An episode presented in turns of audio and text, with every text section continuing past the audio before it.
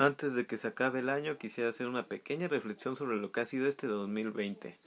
Y pues ha sido un año bastante curioso, uno que sí nos sorprendió. Parece que tanto pedir que fuera interesante, que pasara algo diferente, hizo que se fuera acumulando hasta que dijo, pues ahí les va este 2020. No sé si habrá sido algo que hicimos en el pasado, como lo del pasito perrón y esas cosas que pues siempre dicen, ¿no? Si te andas riendo de eso, luego te va a pasar algo malo, ¿no? Ya dicen cómo, cómo es el karma, ¿no? Pero yo creo que eso no importa tanto. No sé. Yo me he dado cuenta de que estos últimos días han sido como un reflejo de lo que fue este año. Uh, momentos muy interesantes, muy bonitos, felices, otras cosas no tanto. Días que se pasan flotando.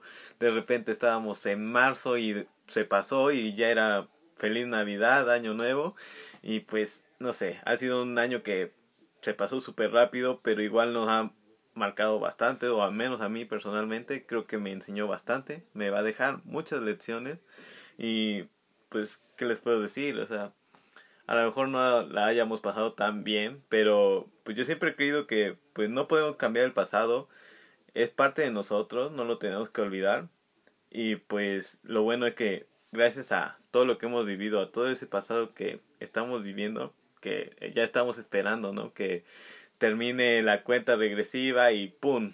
llegue el 2021, que ojalá no pase algo raro como que 2020 versión 2.0 o algo así, o este era el tutorial, ojalá que no. Pero a lo que me refiero es que una vez que pase eso, como que tenemos esa esperanza de, pues, ya que no podemos cambiar el pasado, pues cambiemos nuestro presente, ¿no? Lo que estamos viviendo o lo que vamos a vivir el próximo año. Siempre tenemos esa esperanza y yo creo que es de las cosas más maravillosas que tenemos como seres humanos.